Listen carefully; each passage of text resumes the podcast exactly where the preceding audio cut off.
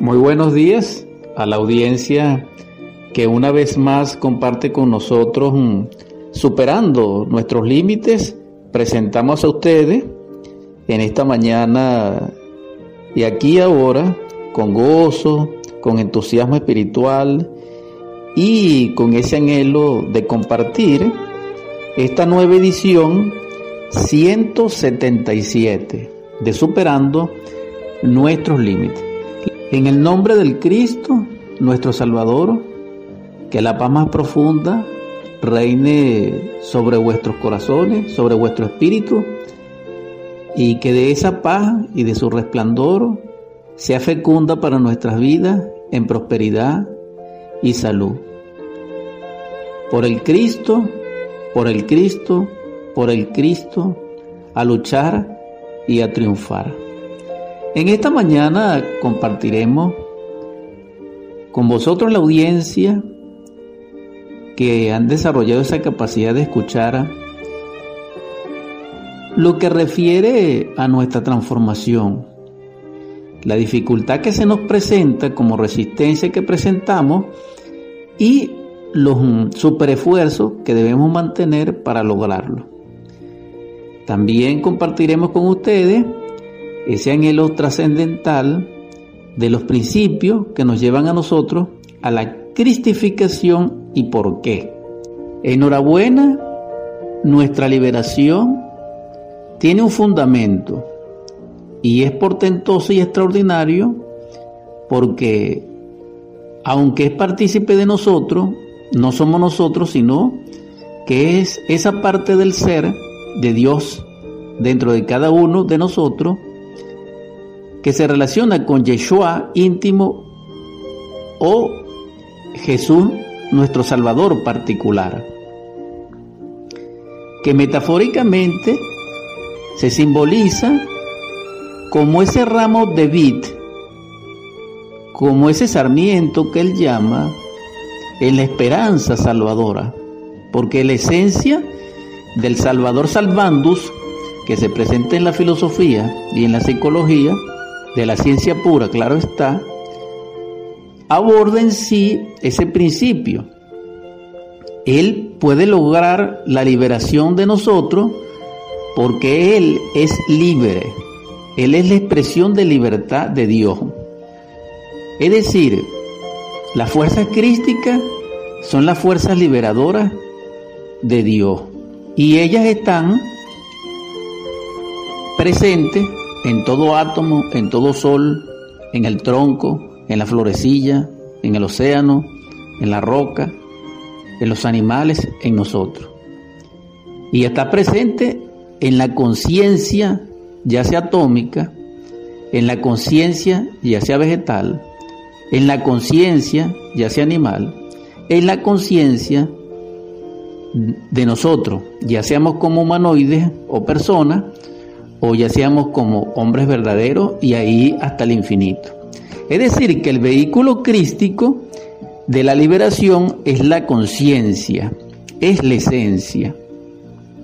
Esto es necesario comprenderlo desde esta perspectiva porque siempre a la humanidad se le ha confundido, unas veces por intereses nefastos, conspiradores inicuos y mm, dijéramos mm, sombrío, y en otros casos por inconsciencia, por sueño profundo, por ignorancia.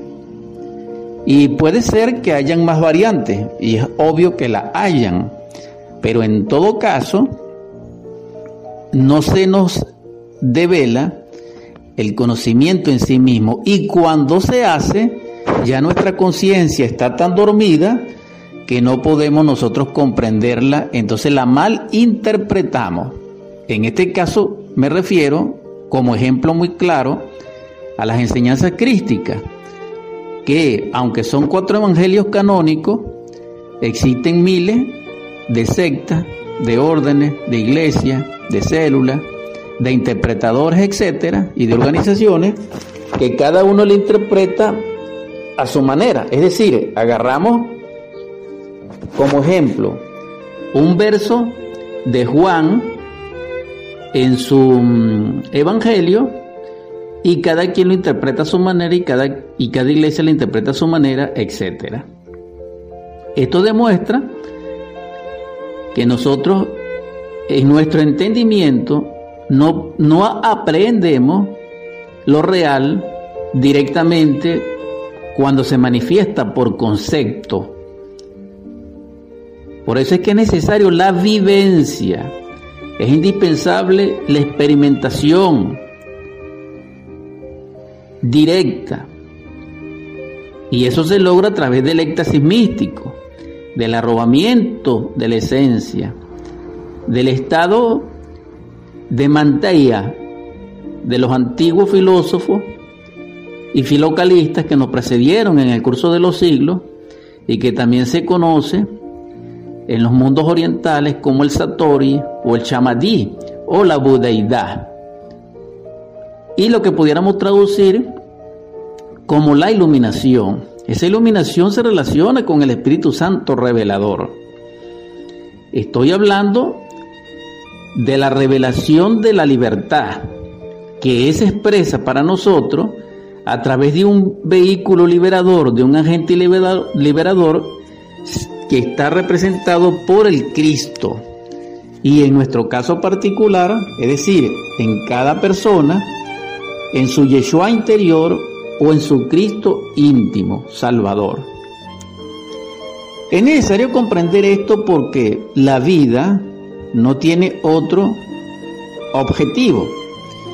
Está claro que todo lo que es, ha sido y será,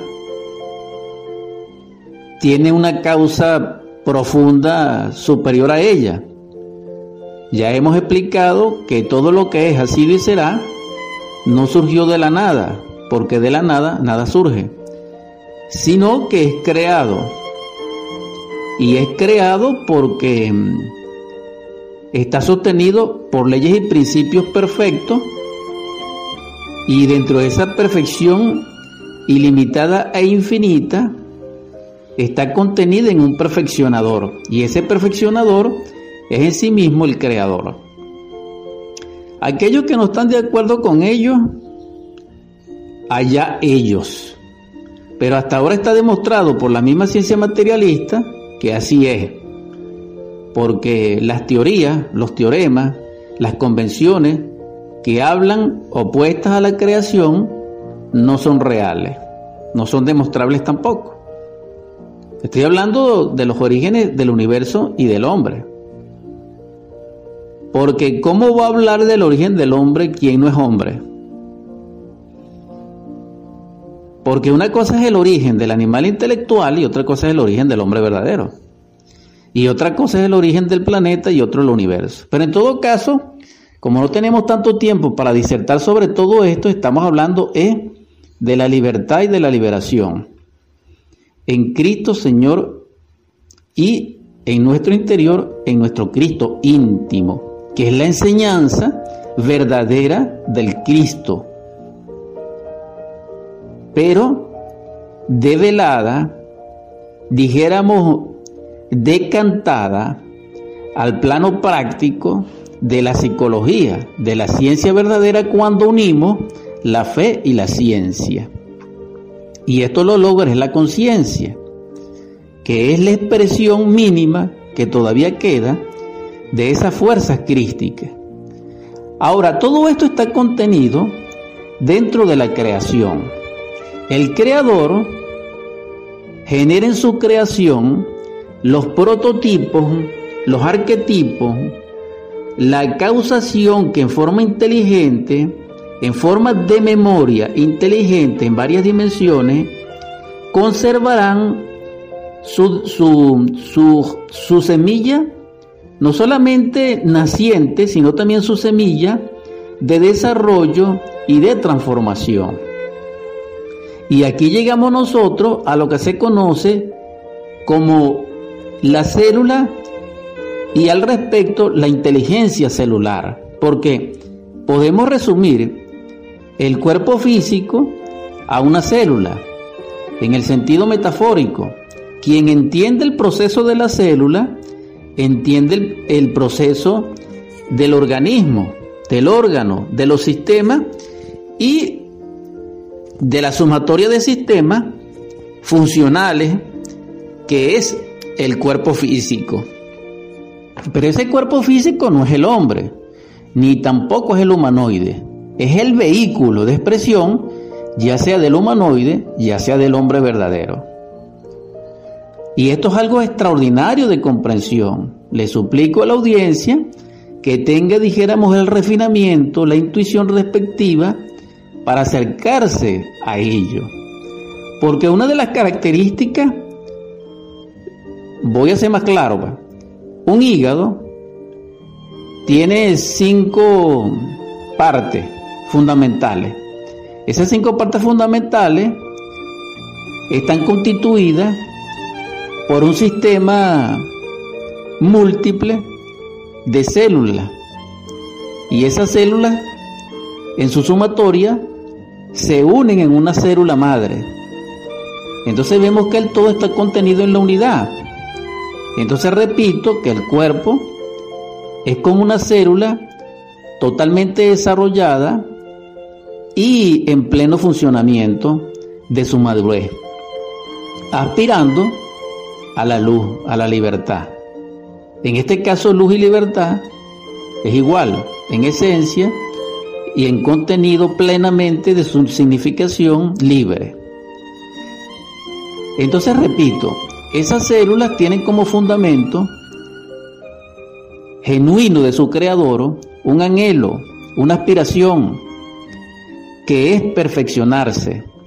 Y ese perfeccionamiento implica unas condiciones muy naturales y dijéramos muy genuinas de la célula.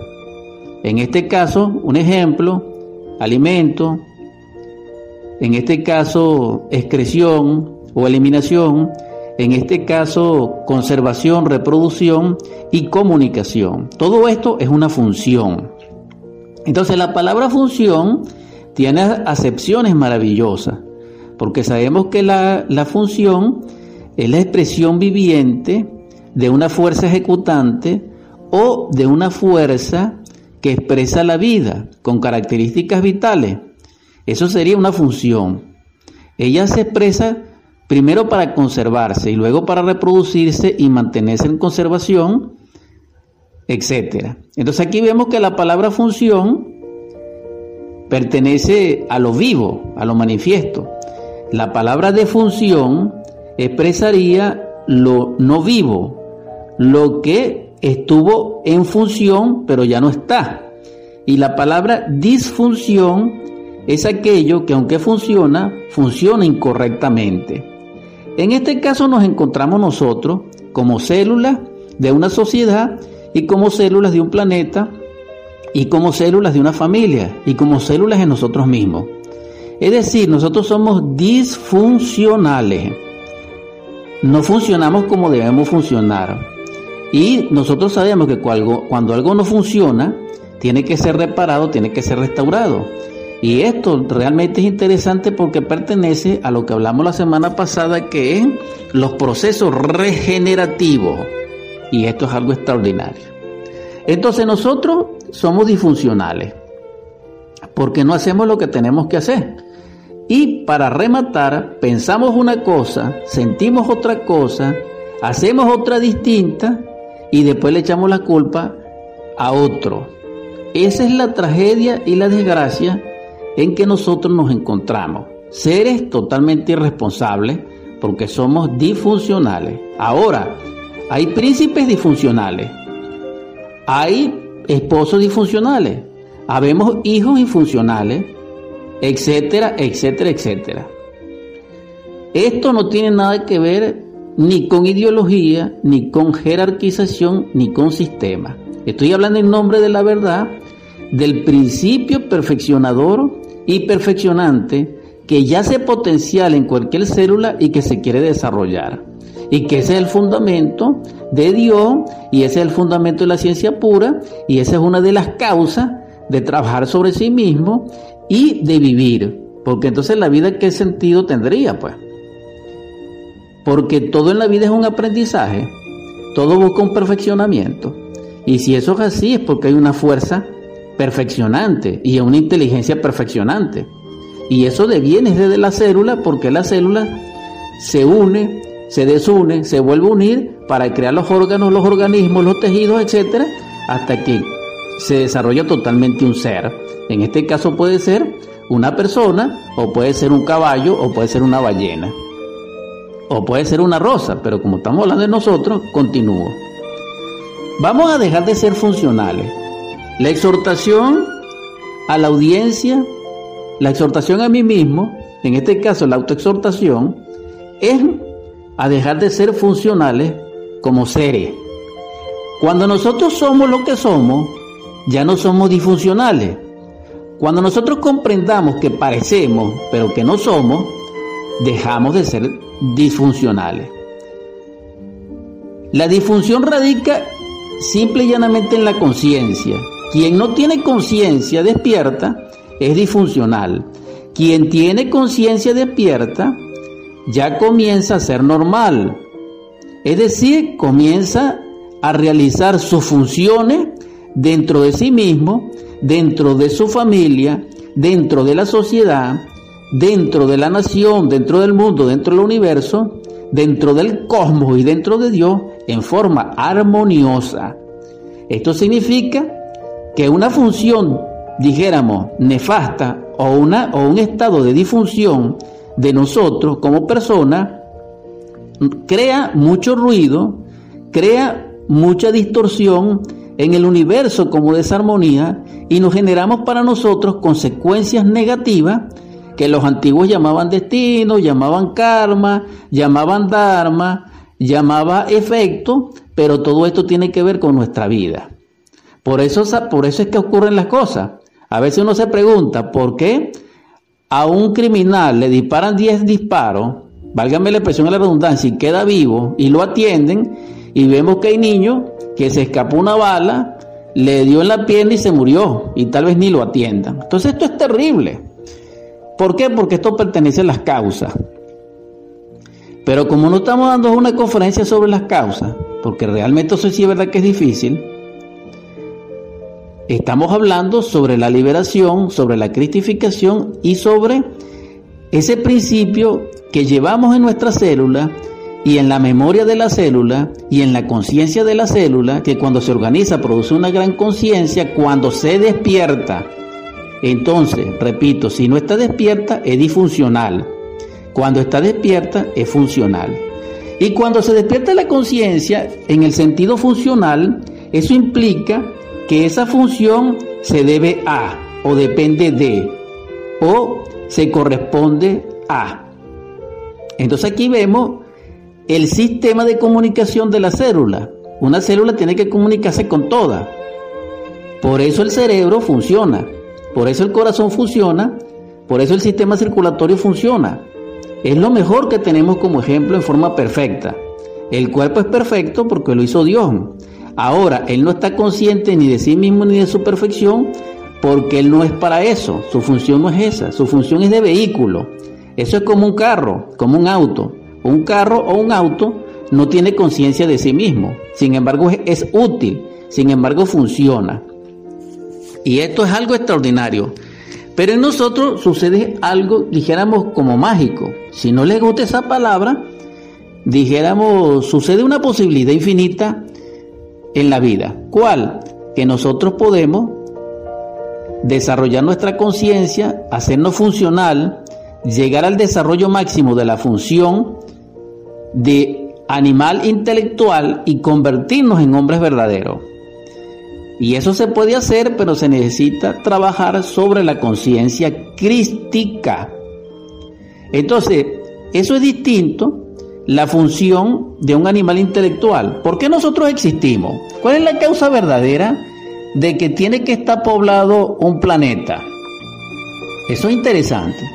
Y los grandes sabios han dicho entre ellos el quinto ángel Apocalipsis, Samael, del cual doy testimonio y confirma de que una de las causas, él es uno de ellos porque hay muchos tratados sobre eso, una de las causas de que exista la vida senciente, incluso la nuestra, es decir, el reino mineral, el reino vegetal, el reino animal, y nosotros, que somos los animales superiores o mamíferos racionales, equivocadamente llamados hombres, nosotros nos necesita la economía planetaria y el sistema del universo. Es decir, el alimento máximo que sostiene a un planeta en su esplendor, física, químicamente hablando, es el animal intelectual, son las personas. Por eso es que tienen que estar distraídas y por eso es que tienen que estar dormidas y por eso es que tienen que estar como están. Ahora bien, esa significación es la siguiente. El alimento máximo, repito, de un planeta a nivel de energía que le proporciona más energía para su estabilidad y su función son las personas. Cuando se desintegran las personas totalmente, se muere el planeta y se muere el universo. Porque la sangre, dijéramos, y la conciencia, energéticamente hablando, del cual se nutre el planeta, que se conoce como mesocosmo, es del animal intelectual. También se alimenta de los animales inferiores y también se alimenta de los vegetales, pero el que le, el que le alimenta triplemente al unísono y el que le puede transmutar ciertos niveles de energía que vienen del cosmos inefable es la persona, es el cuerpo físico de la persona. Cada uno de nosotros en ese caso es un portador de energía y de nutrimiento a nivel celular del planeta Tierra. Por eso es que nosotros existimos. Y por eso es que estamos condenados a la pena de vivir. Y por eso es que estamos ilusionados y por eso es que tenemos el ego precisamente. Ah, ¿existe una vía para escaparnos? Sí, la autorización íntima del ser. Sí. La obra magna. Sí. El adectado que consiste en el drama cósmico que nos enseñó Jesús el Cristo y que se conoce como el proceso de cristificación y que nosotros conocemos literalmente como el Evangelio. Claro, cada Cristo tiene un Evangelio. Y esto es algo maravilloso. Continuando con esto, es necesario comprender lo siguiente. Si nosotros necesitamos conectarnos con la energía crística salvadora, podemos hacer una función, pero superior, me explico. Todos nosotros tenemos una función obligada. ¿Cuál? Nutrir al cuerpo planetario. Todos nosotros tenemos una función obligada. ¿Cuál? Nutrir al cuerpo planetario, al mesocosmo, para que él alimente al deuterocosmo o sistema solar. Y esto es una cadena, vamos a darla hasta ahí, porque son siete cosmos, no es que son dos ni que es uno, no, son siete. Ahora bien, esta, esta alimentación recíproca de todo lo existente tiene un fundamento también, que es la vida del sagrado absoluto solar, que es la morada de Dios. Esta es la Viena Nueva, esta es la, la buenaventura, dijéramos, o la bienaventuranza de la liberación. Porque todos nosotros tenemos derecho a la liberación después de haber alimentado varios sistemas solares, hermano. Después de haber sufrido tanto. Pero la vida no es que es un sufrimiento, no. El sufrimiento es el ego. El sufrimiento son las leyes mecánicas de la naturaleza. El sufrimiento es el ego colectivo, el anticristo. Eso sí es el sufrimiento. Ahora bien, continúo. La fornicación, la ira, el adulterio, los vicios, la vida nuestra simbolizada por el 666 y por Barrabás, también por los mercaderes del templo, por la legión de los Gadarenos y por um, Jezabel, que es la gran ramera, la gran Babilonia, que es nuestra psicología, ella es un alimento muy especial para la naturaleza, pero la naturaleza tiene un alimento súper especial que se conoce como la conciencia crística del hombre despierto, del hombre liberado. Los pocos hombres que han logrado ese nivel nutren con amor y con sustancia logoica a la naturaleza. Por eso hay grandes catástrofes. En estos momentos puede haber catástrofes por la locura de algunos científicos y algunos políticos. Dios me perdone y Dios me proteja. Pero también hay grandes catástrofes porque la naturaleza necesita un alimento que las masas humanas no les están dando. Entonces ella lo demanda porque eso es así. Esa es nuestra triste realidad, esa función. Pero también podemos hacer una función superior. Pero para hacer la función superior tenemos que subir el nivel de ser superior. Y para subir ese nivel de ser superior necesitamos primero despertar a ese nivel. Y eso está en la conciencia. Y para despertar la conciencia hay que destruir el ego, que tiene la conciencia embotellada. Entonces, esto de las funciones es algo maravilloso. Porque dentro de las funciones la síntesis de las funciones está la armonía del todo y de la alimentación del todo, que si recuerdo en estos instantes, se relaciona con lo, con es una palabra muy difícil. En este instante casi no la recuerdo, no quiero perder tiempo. Pero es como homeostatis. Algo parecido. Esta palabra implica la perfección de una armonía en un sistema múltiple. Así es la sangre. La sangre tiene ese poder y es detectado primero por los riñones y por el cerebro, por el corazón en nuestro sistema. Por eso es muy importante que los riñones estén sanos y por eso es que está escrito en la Biblia, en varios versos, tanto en el Antiguo Testamento como en el Nuevo, escudriñaré vuestros riñones porque en los riñones está ese equilibrador homeostático o algo parecido de esa función.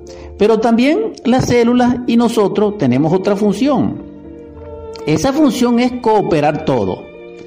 Pero sin embargo en esta raza esa función no se cumple. Por eso es que nosotros somos una raza disfuncional. Me explico. El cerebro está constituido por millones y trillones de neuronas. Esas neuronas se comunican y se entienden. Y no solamente es eso, sino que se unen. Pero eso no pasa con nosotros, que tenemos cerebro.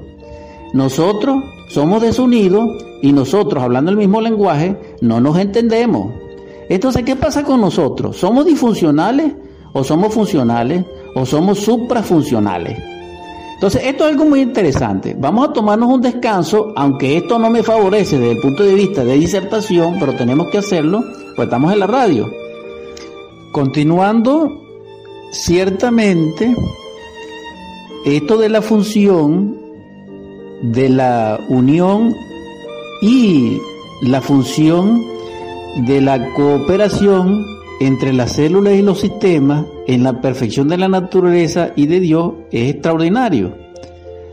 Cuando existe la disfunción es porque no se está cumpliendo con estas características o con estos tributos o atributos intrínsecos de la inteligencia celular o de la inteligencia orgánica o de la inteligencia del sistema, llámese cuerpo, llámese planeta, llámese lo que, lo que tenga que ser en estudio.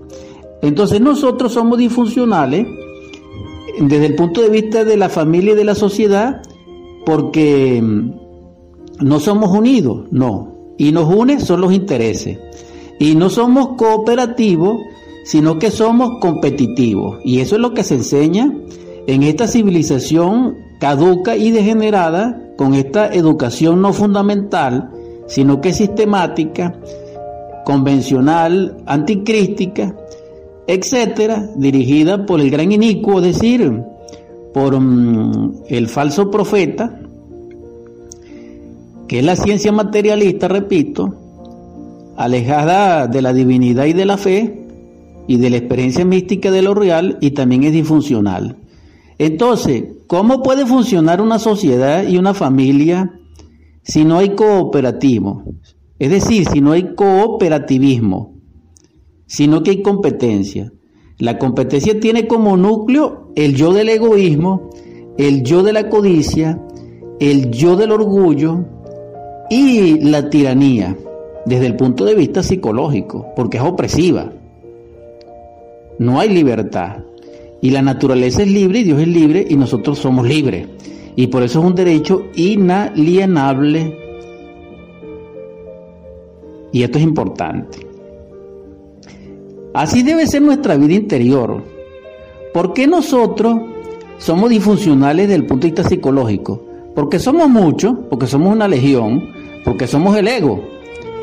Ahora bien, sépase, cuando la disfunción se hace, dijéramos, manifiesta en forma constante, se produce un deterioro de los sistemas y de la vida, por el desequilibrio, por la anarquía, es decir, por una inteligencia anárquica dentro del sistema o dentro de la célula o dentro de la vida o dentro del cosmos, y entonces va a producir, dijéramos, la explosión de esa disfunción al máximo, rompiendo las notas de armonía que mantienen la inteligencia celular.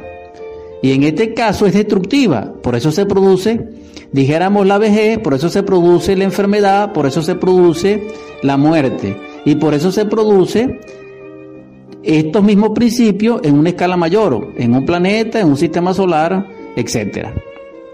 Entonces, simple y llanamente estamos hablando de dos funciones, que es el cooperativismo y que es la unidad. Un ejemplo de unidad rápidamente es esta. Una barra de hierro, ejemplo, una cabilla, se le, le, marcamos un punto y lo sometemos a 1200 grados a 1100 grados.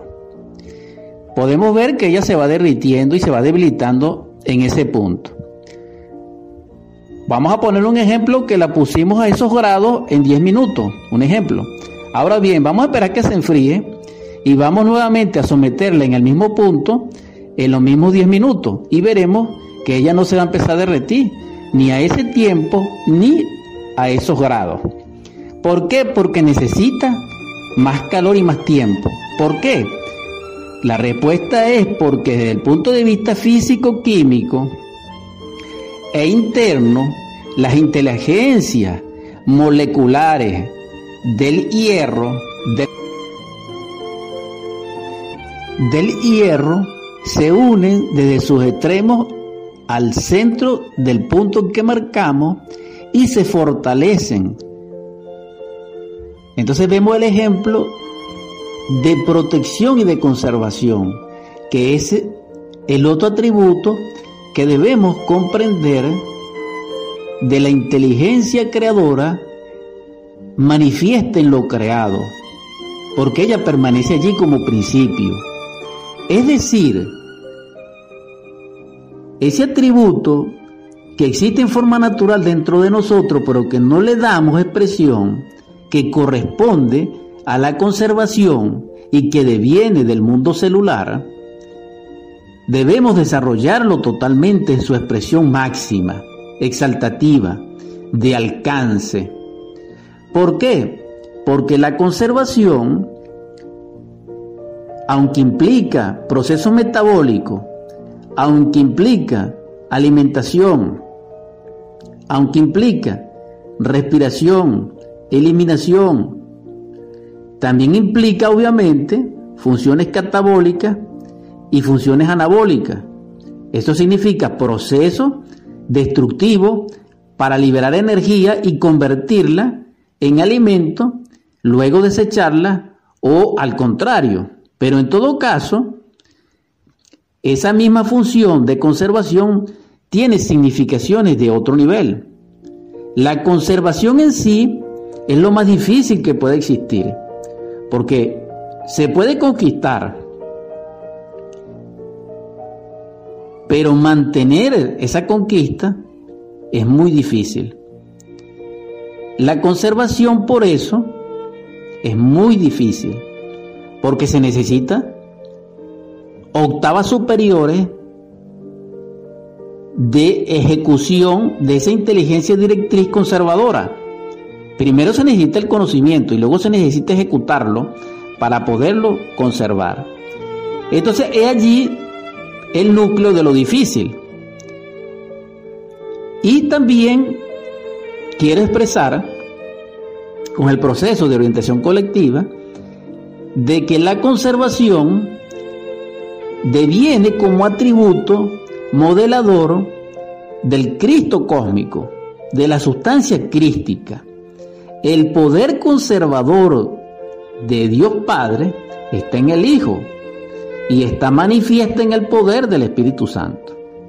Entonces, solamente en el Hijo, como sustancia cósmica, universal, logoica, solar, está latente y potencial el atributo de conservación.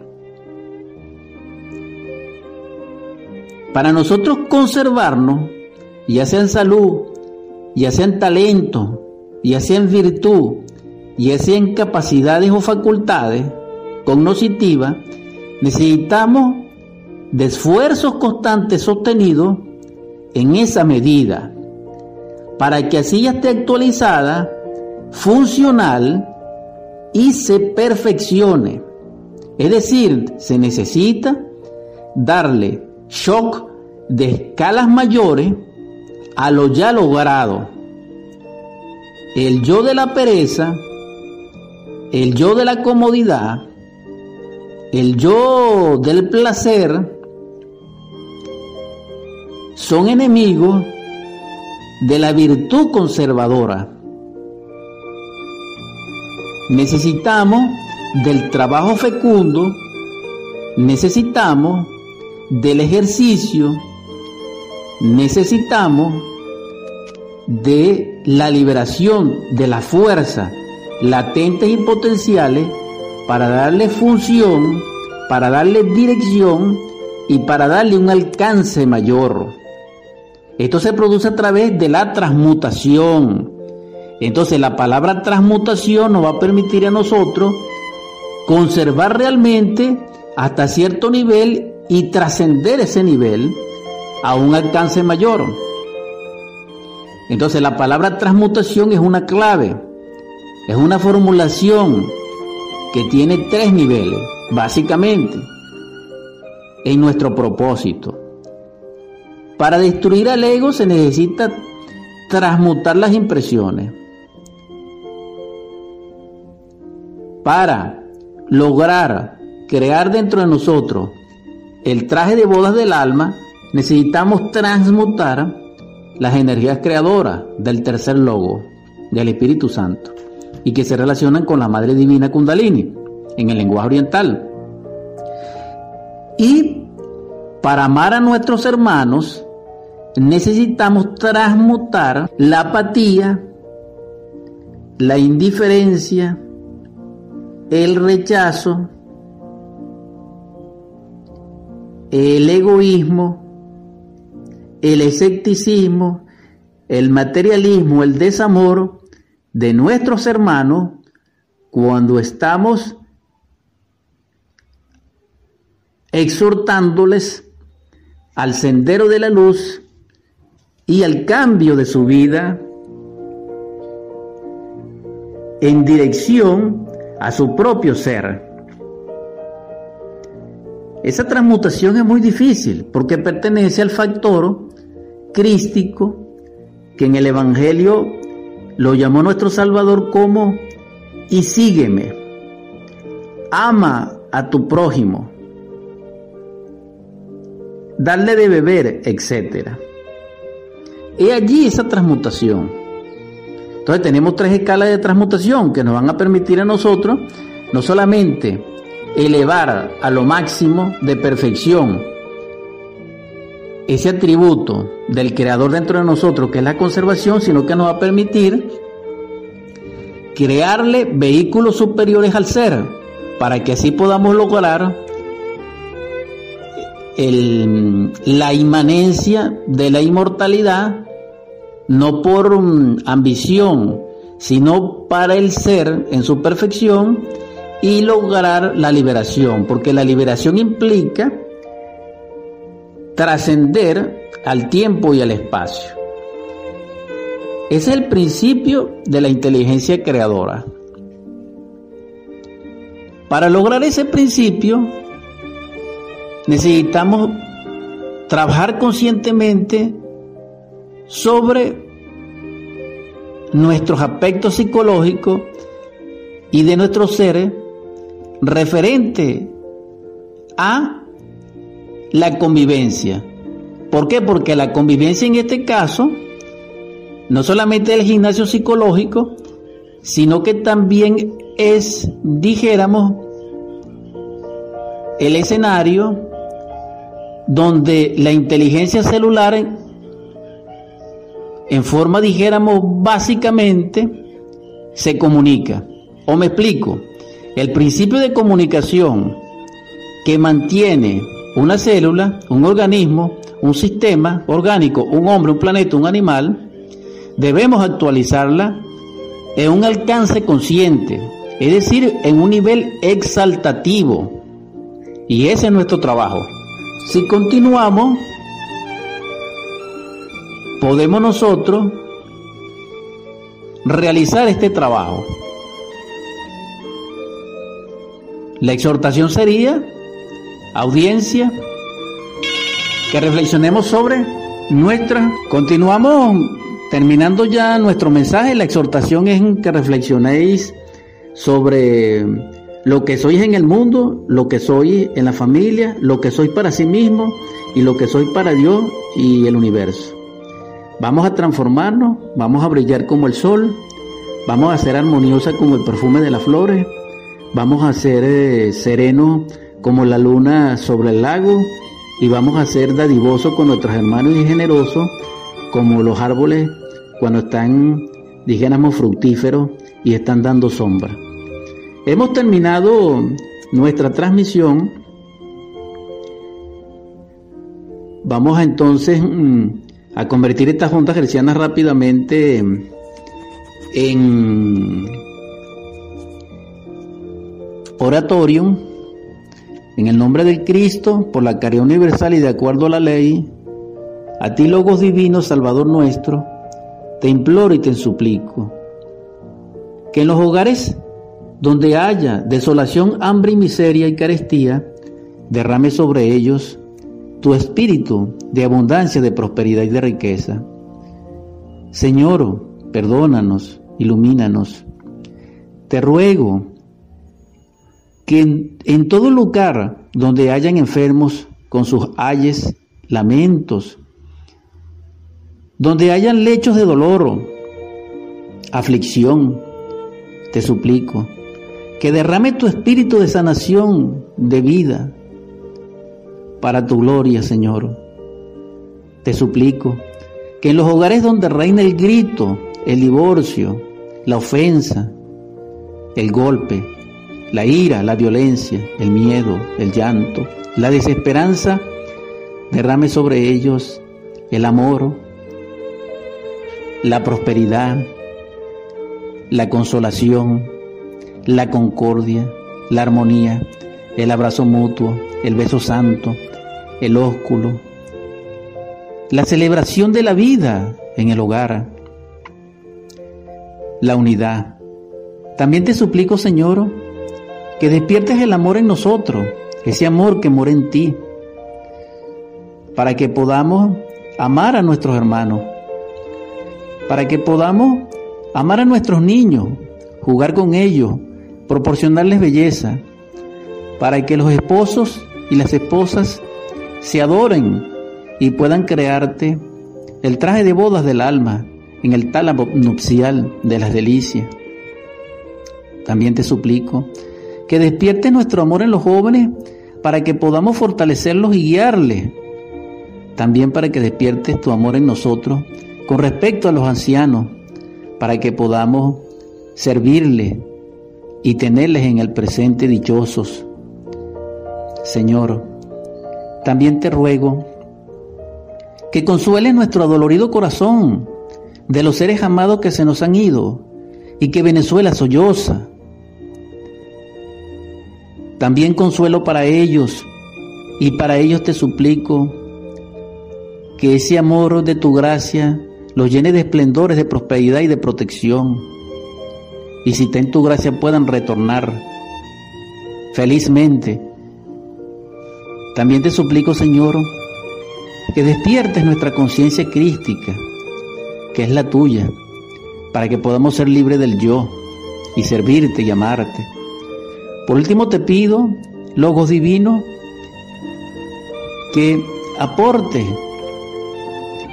y genere el espíritu de amor, de sabiduría en el corazón de nuestros príncipes. Que todos los seres sean felices, que todos los seres sean dichosos, que todos los seres sean en paz. Amén, amén, amén. Gracias infinitas a la audiencia por seguirnos una vez más y hemos presentado a ustedes mm, la edición 177 de Superando nuestros límites.